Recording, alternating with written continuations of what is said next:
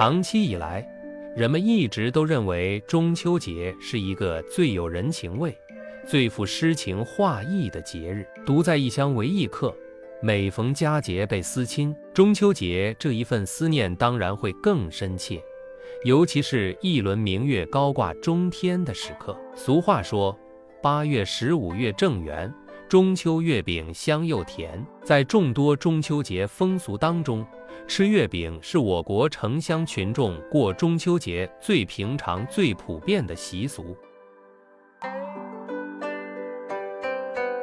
中秋节吃月饼起于何时？没有明确史料记载。坊间传说始于元代，兴起地点为江淮之间的滁州地区，而且大明王朝开国皇帝朱元璋密切关联。元朝末年，朝纲紊乱，灾荒相连，民不聊生。中原广大人民不堪忍受元朝统治阶级的残酷压榨，纷纷起义抗元。至正十二年（一三五二）二月，定远人郭子兴、孙德崖等在亳州起义，钟离黄觉寺游僧。四周盱眙县太平籍人朱元璋得知，主动投靠了郭子兴，深得郭子兴的信任。没过多长时间，就被提为亲兵九夫长，留在郭子兴的身边。后因招了七百名士兵，不久升任为总管。朱元璋不愿局促在亳州，想到外面继续发展队伍，扩大自己势力范围。于是朱元璋做出一个出人意料的决定。从自己的七百人中认真挑选徐达、汤和、周德兴二十四个人，自己发展队伍，然后将其余的人全部都留给了郭子兴。朱元璋在征得郭子兴的同意后，带着徐达等二十四位贴身提己的将士南攻定远，设计招降了定远张家堡驴牌寨有地主武装三千人，收编了定远人冯国佑。冯国胜兄弟俩乡兵，随后又攻克屯驻横剑山数万援军，建立了自己的一支精锐部队。拥有自己军队之后，朱元璋野心就更大了。他听取了李善长的建议，决定联络各路义军，攻克咽喉之地滁州，原名滁阳，直取金陵，一举推翻元朝统治。完成帝业，但元朝官兵遍地都是，严密把守要隘，到处搜查义军。蒙古人不可能让自己的江山如此简单的就被推翻，于是开展大规模的搜捕活动，做垂死挣扎。各地起义军之间多被元军隔断，患互相之间联络渠道不畅。消息传递起来十分困难，如单独行动，胜算难料，急得朱元璋不知如何是好。这时，军师刘伯温想出一条妙策，命令属下把藏有八天月十五夜进攻滁州的纸条藏入圆形面饼之中，再秘密派人设法分头传送到各地义军首领手中。通知他们作战时间、集结地点、进攻路线和行动暗号。到了八月十五日晚上，月上中天，各路义军纷纷响应，到达指定位置。徐达一声令下，滁州城外四面燃起火把，守城官军料想不到，以为兵从天降，根本不敢抵抗，很快溃败。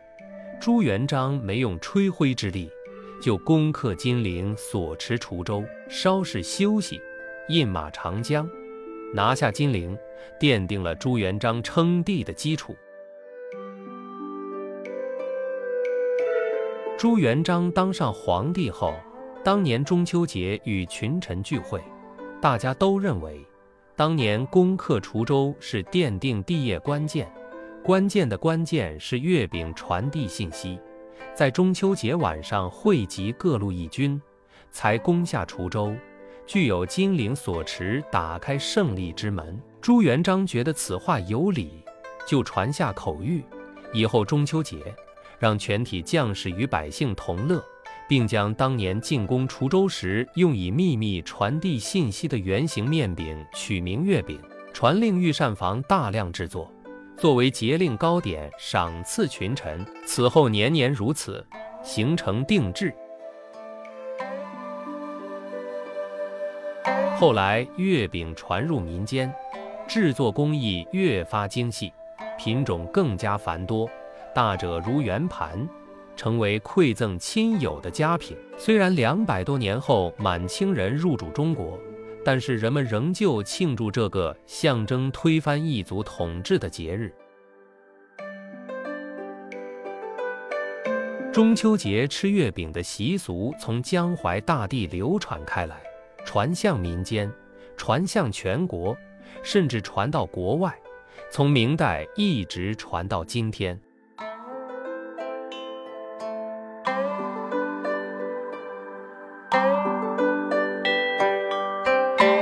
贡发琴，朱元璋与月饼的由来，分享完了。我寻清风射水过，满山兰花纷落。我自无心娘开一朵，奇花也灼灼。叹息几说生无托，写句片叶寄托。读美文，品人生，看世界，打开心灵的锁。小伙伴们，下期再见。冷月清宵锁，孤星中闪烁，褪下伪装魅惑。紫蝶展翅如火箭，引我斑驳，拂去山河的执着。兰花酿尽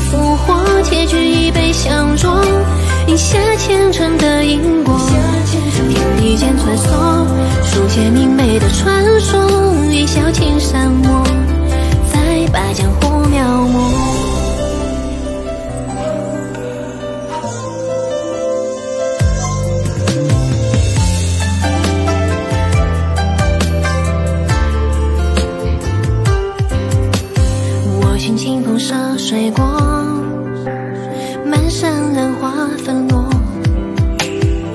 自无心酿开一朵，奇花也灼灼。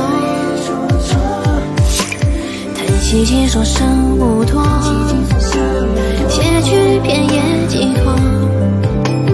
回望长空，千载尽辽阔，还我一沉默。冷月清宵锁，孤星中闪烁。褪下伪装魅惑，蝶展翅如火箭，引我斑驳，拂去山河的执着。兰花酿尽复活，结局一杯相酌，饮下前尘的因果。天地间穿梭，书写明媚的传说，一笑青山墨，再把江湖描摹。月清宵锁。孤星中闪烁，褪下伪装魅惑。紫蝶展翅如火剑影我斑驳，拂去山河的执着。兰花酿尽复活，结局一杯相酌，饮下前尘的因果。天地间穿梭，书写明媚的传说，一笑青山墨，再把江湖描摹。